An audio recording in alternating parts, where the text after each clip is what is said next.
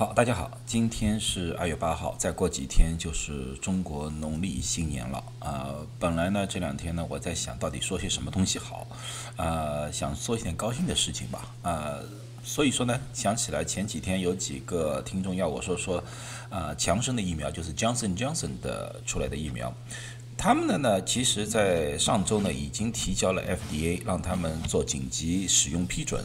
啊，但是呢，他们的三期临床的那个医学报告还没出来，他们出来的呢是他们的网站上面的一个新闻稿，虽然这个新闻稿非常详尽啊，但是呢，在我的眼里呢，还是无法取代医学报告，因为它里面确实还是有点东西啊是缺失了，或者有些东西是我想看到的，而他没发出来。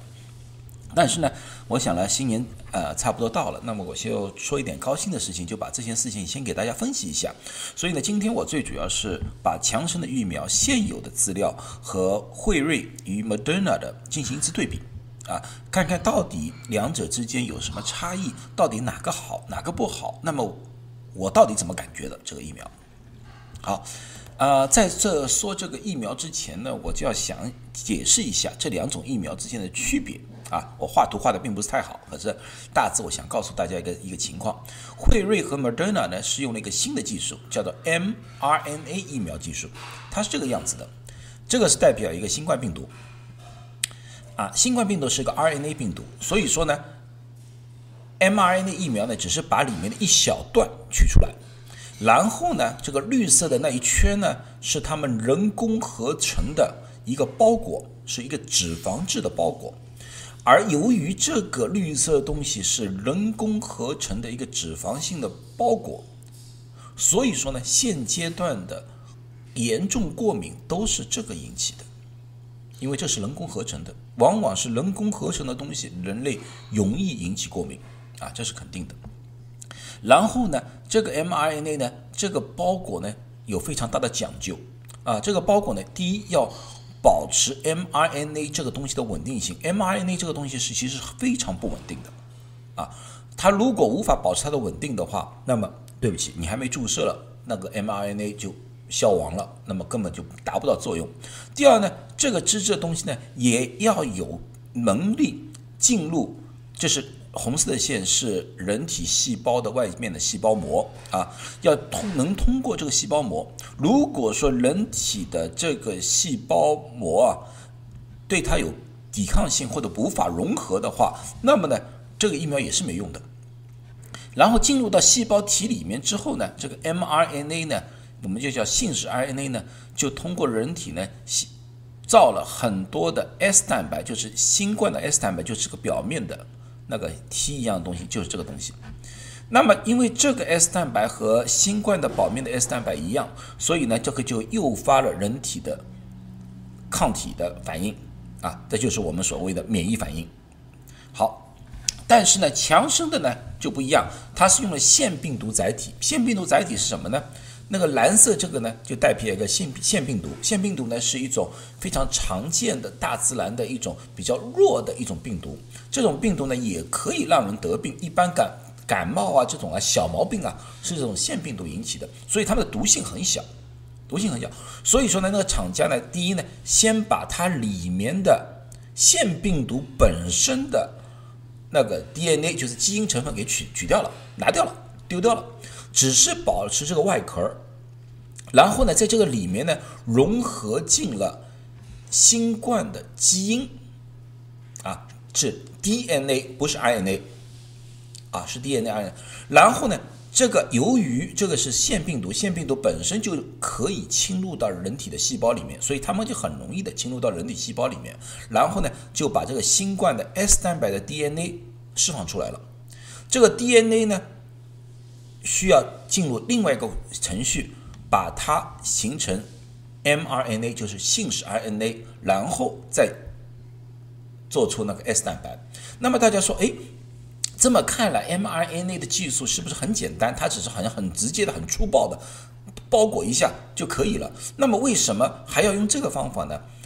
很大的一个原因就是什么？我刚才说了，mRNA 这个东西非常不稳定。非常不稳定，所以说你用 DNA 的方式把这个放入到人体之内的话，它这个保存的那个方式和保存的时间就长很多。啊，所以说旧的技术一般是用这个腺病毒的载体的，而不是所以说 mRNA 这个技术是一个新的技术，也是非常难以弄到的。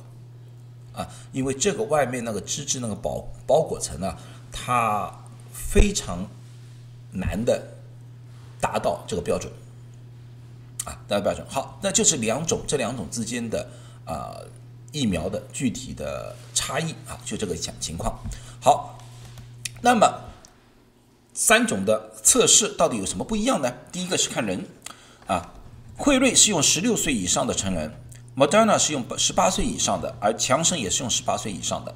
现阶段，辉瑞和 Moderna 已经在测试十二岁以上的青少年了，啊，基本上 Moderna 说他们大概五月份会有一个比较详尽的报告，或者说做那个对那个青少年到底会怎么样。那么我们到时候拭目以待。啊，辉瑞他们也是这样说，也也在做测试了。测试地点他们也不一样，辉瑞和强生是在全世界多个国家进行测试，而 Moderna 只是在美国。啊，美国测试的人数，辉瑞用了四万三千多人，而 Moderna 用了三万多人，而强生也是用了四万三千多人。啊，所以在人数上面基本上差异不大，差异不大。打针呢，呃，辉瑞是打两针。啊，每一针是零点三毫升，第一针和第二针的量是一模一样的。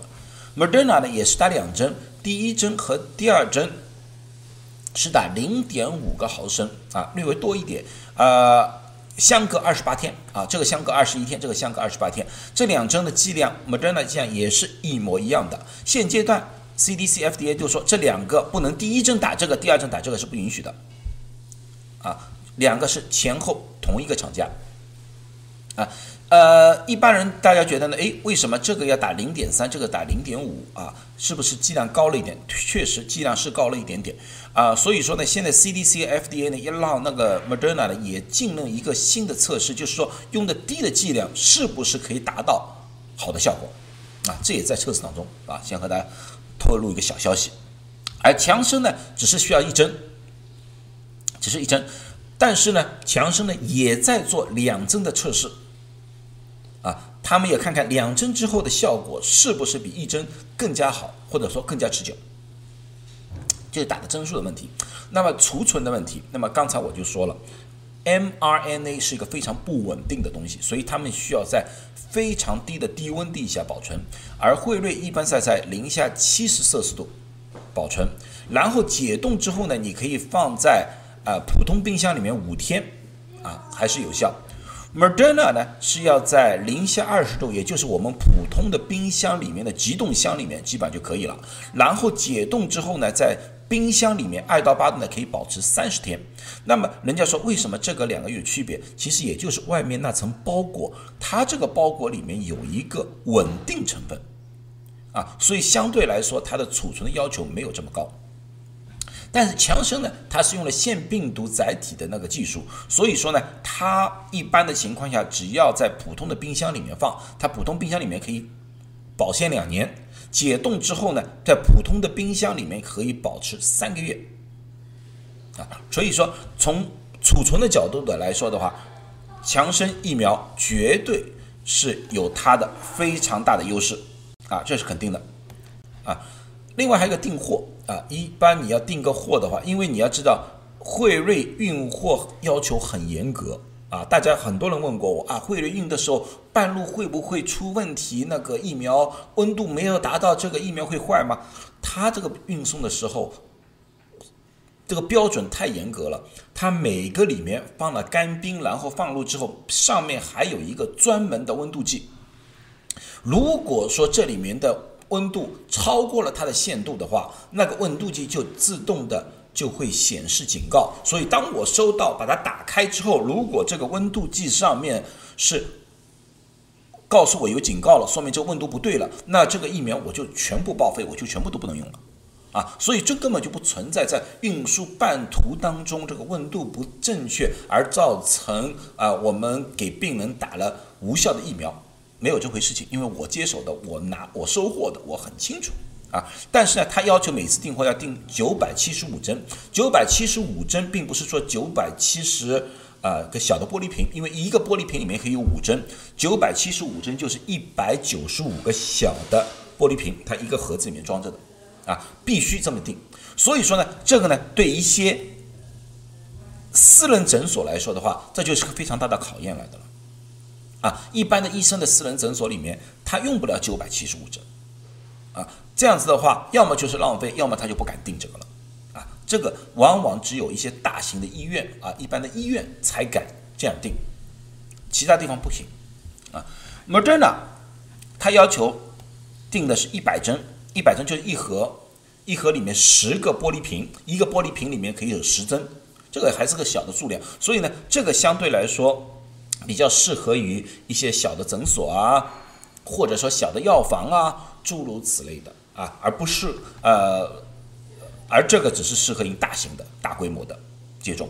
啊，强生呢现在因为还没出来，所以他还没告诉我们一次一定要定多少啊，这个就是三者的一个基本的点的上的差异。那么大家最担心的是有效率，其实有效率是不能对比的。大家说为什么？因为他们在测试的时候制定的标准都不一样。第一个标准就是说什么什么时候统计的？统计的标准，惠瑞是打了第二针之后七天就统计了，而 Moderna 是打了第二针之后十四天统计，强生是打了一针之后十四天到二十八天统计，它有两个统计时间点段，啊，两个时间统计段。那么呢？惠瑞的标准是什么？因为很多人都说惠瑞怎么样确诊是叫确诊啊？有些人说无症状也算呐，有些人说轻症状不算呐。他其实说明的很清楚了，他无症状不管，他只管轻症状以上。他是他的要求就是说，他的新冠感染的要求就是一种符合新冠的症状，就是如果有发烧。咳嗽、呼吸急促、发冷、肌肉疼痛、味觉、气味的丧失、喉咙疼、腹泻、呕吐，再加上核酸测试确诊，就是新冠了，就这么简单。所以说，你单单核酸确诊没有症状，它不算；如果你单单有症状，核酸阴性，它也不算，就这么简单。这是它的标准，你不要和我说啊，这个标准好还是不好？这就是它的标准。其实，在我的眼里面面。可以，为什么无症状者对它会传播，但是无症状者对我们来说的话，对我们来说的话，根本不会浪费医疗资源。所以说，这是他们的测试的目标，我没有利益啊。Moderna 也是一定要有核酸测试确诊，然后呢，它要有两种的全身症状，全身症状就是说要发发烧、发冷、肌肉疼、头痛、喉咙疼、嗅觉味觉丧失，这个叫全身性的症状。或者有一种呼吸道的症状。啊，你要么有这个两种，要么就一种。啊，咳嗽、呼吸急促、呼吸困难，或者你用 SCT 确诊它是肺炎，也是算是新冠，这是他们两者，这两者差距不大，但是还是有差异。啊。可是强生就完全不一样了，强生它分类是分成两段，它轻症根本就不管。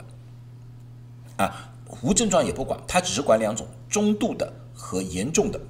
中度的，它就是核酸确诊，然后有一个肺炎、静脉血栓、呼吸急促，就是血氧在七十三的左右了，然后呢就是呼吸频率比较高。严重的就是核酸测试，然后呢要进入重症病房，呼吸衰竭、休克、器官衰竭，甚至于死亡，这是属于他们的重症，严重的。好，那么就看这个这这样子排列下来的话，效果怎么样呢？惠瑞他们最后的得出的效果是百分之九十五，Moderna 效果是百分之九十四，但是六十五岁以上的老人，他们的呃保护率略低，是百分之八十六点四。所以很多人说啊，呃，Moderna 是不是对老人并不是太好？我的感觉并不是这样子，最主要的原因，因为他老人六十五岁的老人测试的人数相对来说少了一点点。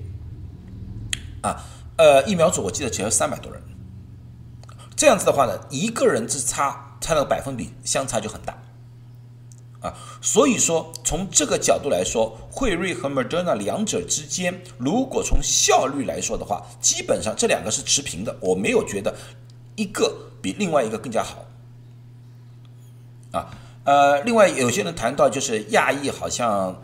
Moderna 好还呃汇率不好啊，其实也并不这样。这个我过去做过视频，待会儿我在这个上方啊，我会发一个链接在上面，在这个上方我放一个链接，你们可以看看我过去那个具体数据的分析好吧？那么强生疫苗呢是这样子的，他发现对于中度病人，就是呼吸有困难的中度病人来说的话，保护率总保护率是百分之六十六，但在美国的保护率是百分之七十七，站在南非保护率是百分之五十七，啊，平均下来是百分之六十六。对于重度的病人的保护，它保护率是百分之八十五，啊，疫苗组二十八天以后没有死亡，啊，这个我就要看具体的数字，啊，就是做疫苗组有多少人呢？呃，对照组有多少人？这样子呢，我才能觉得这个数据到底到底可不可靠。啊，这就是我想看原始数据的原因，所以这个我今天说的只是一个基础的东西，所以我在分析任何医学报告的时候，我都不大喜欢单纯的看百分比，因为刚才单纯看百分比了，这个东西呢，很容易引起误导。为什么呢？大家说，如果说两者对照组的话，如果对照组感染的人数很少的话，那么往往我们就要感对感到为什么对照组感染的人数这么少？为什么和大众相比为什么会少？是不是我们挑选的人里面有问题了？啊，这里面就会产生各种各样的疑问啊，这就是我们作为医学工作者需要分析的地方，而不是单纯的看一个数字啊。但是强生和这两个相比，大家也看到这数字上面好像这个保护差很远，是不是？我也这样觉得。但是它有一个好处，什么好处？就是对变异病毒。因为我们现在知道了，现在我们最起码有南非、呃英国以及巴西的变异病毒啊。因为惠瑞和 Moderna 在测试的时间段里面，这些变异病毒还没有出现，或者说还没有大规模的出现，所以说他们的测试里面没有包括这两这几种变异。然而强生的测试是在。变异病毒出现以后还在测试，所以说他们的数据里面包含了变异病毒，这也就是为什么在南非的保护率比在美国的低，因为南非有南非的变异。但是有一点很好，就是它在重症病患百分之八十五的保护率，世界各地都是一样的，南非也好，巴西也好，美国也好，这个保护率是一模一样的。也就是说，他们对这个变异的适应能力或保护能力还是很强的，啊，这就是这就是他们这里面的亮点。所以说，不要从单单数字里面，你要在里面找出它里面的亮点，这是我们所看到的亮点。而这两个现在虽然说在体外测试里面，他们也说是有效啊，诸如此类的，可是他们毕竟没有在现实人群当中进行测试，所以说你就很难说。他们在体外的测试是百分之一百精确的，而强生就可以这么说了，这是他们的优势。那么第二个优势，强生第二个优势它的副作用，它的副作用呢？强生现在只是说了发烧啊，其他的副作用它没有呃具体的说。那么我们就看看发烧吧。惠瑞打了第一针之后的发烧是百分之七点五，第二针三十三十一点四，Moderna 是百分之零点九啊，呃，第二针是十九点四。啊，这个为什么会有差异呢？这我我感觉啊，我感第一当然是可呃那个疫苗本身的差异。第二呢，因为这个是在全世界范围，惠瑞是在全世界范围的，他们有些时候有一些测量的方式啊，或者有些标准啊，可能会有点差异。那这个是我的呀。然后呢，就要看三级发烧，三级发烧相对来说是比较严重的发烧，一般是在四十摄氏度，保持小于二十四小时。汇瑞呢，第一针是没有，第二针呢是零点三，而 Moderna 的第一针是零点一，第二针一点七，相对来说呢，对严重发烧来说，汇率略微高一点点。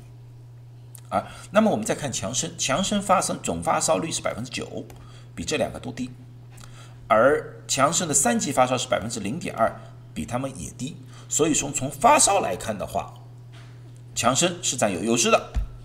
那么其他副作用，其他副作用呢？啊，那是肯定的。惠瑞有很多很多像像这样的疲倦呐，诸如此类的，都都都很多。这两个啊，我就不一一列举了。但是肯定的，打疫苗组的副作用绝对大于对照组。但是强生就反过来了，强生它的副作用打了疫苗组反而少于对照组。那么人家说，诶，这不对，这个是不是测试有失误了？我们的看法是这个样子的，因为。不打疫苗的人，就是对照组的人，他们可能容易感染新冠，而新冠的症状和很多副作用其实是很很接近的，所以他们感觉到的那些副作用其实就是一个新冠的症状。所以在这种情况之下，对照组的副作用小大，对照组的副作用高于了疫苗组，因为它的疫苗本身的副作用非常小，所以才出现了这个现象。这是我们感感觉。那么呢，严重过敏反应，这是大家关心的。辉瑞严重过敏反应最厉害，每百万人里面大概有六点二个人。那么 Moderna 呢，是每百万人是两点一个人。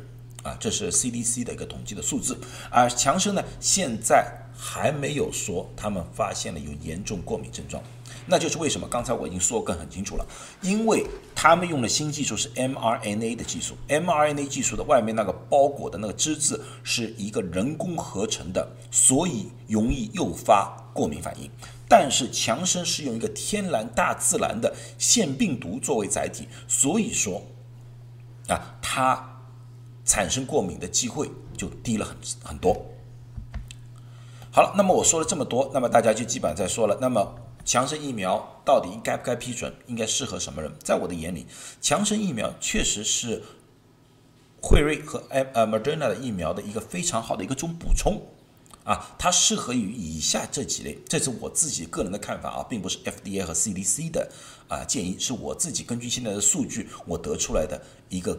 一个建议吧，和大家的一个建议。第一，就是很多人现在对 mRNA 的技术不放心，因为现在我们有很多中文媒体啊，故意的妖魔化了 mRNA 技术啊。虽然我 mRNA 技术在我的眼里是很，呃，一个一个很相对来说很成熟的技术来的了，但是啊，现在有些中文媒体把它妖魔化，那么没关系。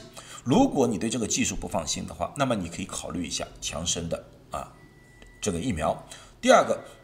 如果你对 mRNA 疫苗是过敏的，啊，里面上面这些字是过敏的，那么你也可以考虑强生疫苗。第三个，你本身就有非常严重的过敏史的，或者对其他的注射类药物或者其他东西有很严重的过敏的，那么医生让你小心的，那么你也可以考虑强生疫苗。最后一种呢，就是身体非常虚弱的，那么你们可能听说了，就是上一段时间挪威有。呃，几十个老人因为打了那个辉瑞的疫苗过世啊，他们说了，这些老人本身就是身体非常虚弱的。那么我觉得也是同样，由于那些老人身体非常虚弱，打了辉瑞之后，由于发烧之类的啊，容易引起呃死亡。那么呢，强生的疫苗从现阶段来看的话，副作用小了很多啊，确实是他可以他们可以接受的一种方式来的。好，呃。那么今天我就讲到这里了，呃，我希望大家呢有什么疑问呢，就在下面提问。我你们如果一直跟着我的话，你们也知知道，我一般对大家留言我都会仔细的看，只要是我认为合适的，我一定会回复啊。当然了，有些人呃故意说一些不合适的东西，那么我也拒绝回答了。啊，可是，一般的情况之下的话，我都会耐心的和大家分析你们到底是怎么一个情况，或者说告诉你们啊，推荐你们去见某某医生。好了，今天讲到这里啊，祝大家新年愉快啊，谢谢大家。